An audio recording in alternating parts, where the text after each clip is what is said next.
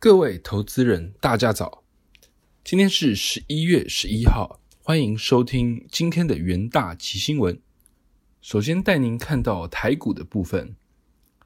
美股四大指数周二拉回整理，台指期周三则狭幅震荡。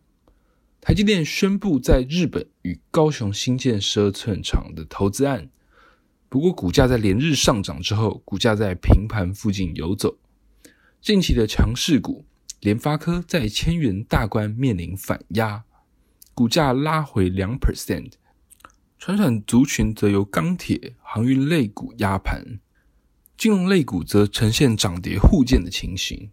中场台指期小涨四点至一万七千五百五十四点。台积电盘后公告十月营收月减十一点九 percent，主要是受到缺料干扰客户进货的部分。不过本季财测营收季增三点五到五点五 percent，应该是可以达标。外资现货部位微幅买超零点二亿元。期货净空单则加码两千九百三十一口至一万六千五百一十三口，整体来看呈现一个多空拉锯、台指涨势暂歇的情形。投资人也可以留意副台期货相关的交易机会。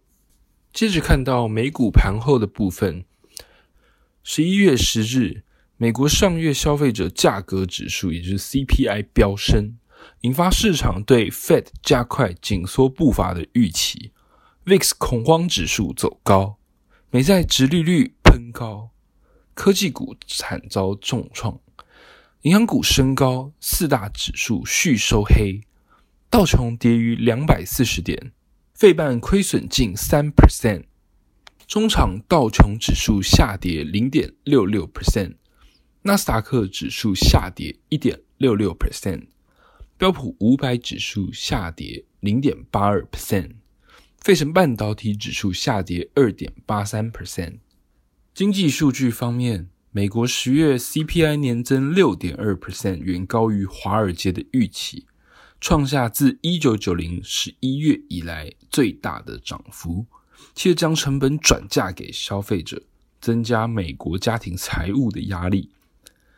在震惊消息方面。美洲元首虚拟峰会传出可能将于下周举行之际，中国领导人习近平伸出橄榄枝，表示只要遵守互相尊重、和平共存和双赢的原则，那中国已经准备好与美国强化交流与合作，也愿意与美国来共同解决区域国际性议题以及应对全球的挑战。美中两国发布。中美关于在二十一世纪二十年代强化气候行动的格拉斯哥联合宣言，将针对气候问题强化采取行动，包括制定强化甲烷、二氧化碳排放控制等额外的措施，有效整合可再生能源的政策。在国际新闻部分，苹果周三宣布推出 Apple Business Essentials 服务，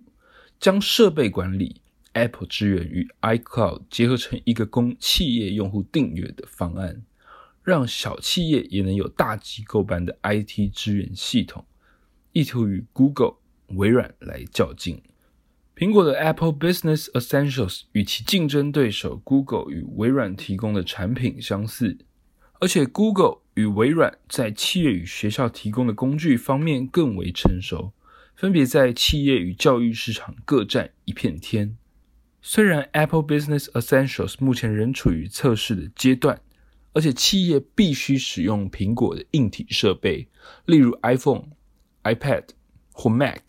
该服最多能为五百名员工以内的小企业提供装置管理服务，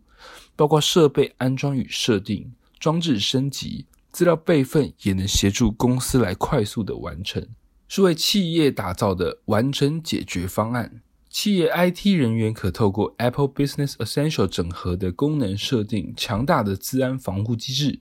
包括设置档案保险箱以及启用锁定等。另外，员工在使用个人设备的时候，可以透过新的加密用户登记功能，将业务数据与个人数据分开，让公司资料受保护的同时，员工的隐私也得到保障。Apple 最新的服务将在美国从周三开始推出测试版，预计明年春天正式公开发表。接着看到能源市场，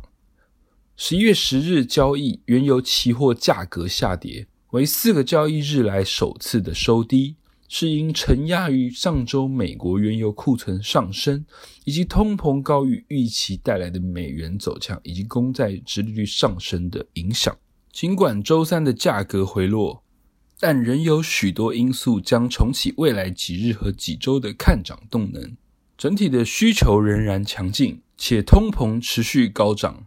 即使在拜登此前威胁要释出 SPR 的情形。预期也只对原油市场造成比较短期的影响。在库存方面，EIA 周三公布，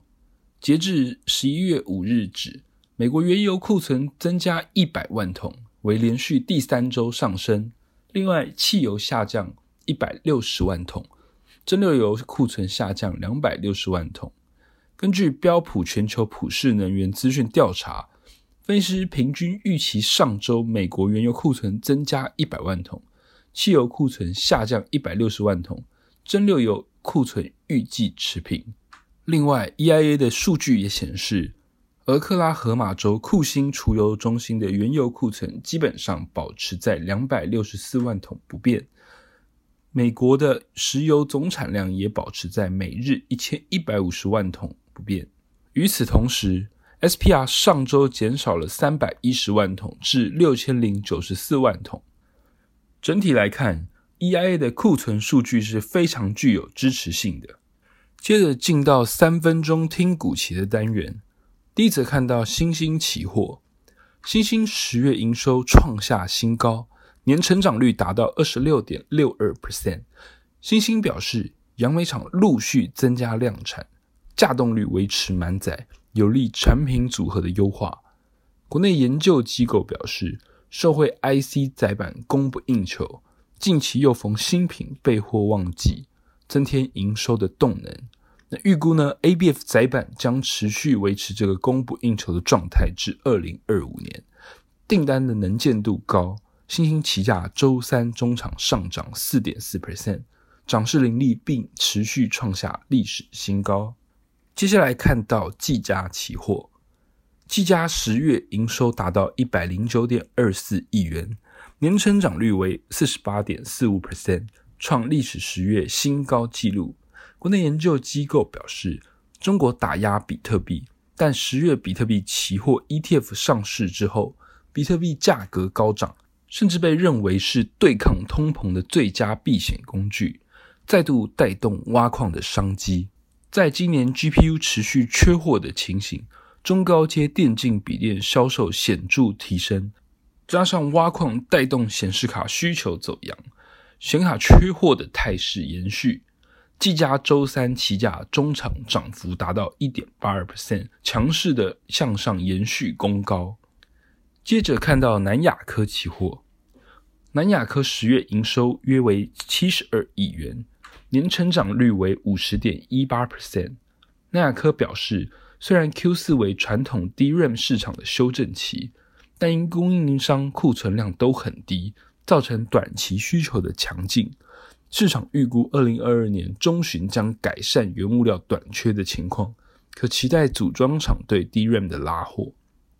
Windows 十一推出时的个人电脑市场需求回温，渴望带动 DRAM 价格上扬。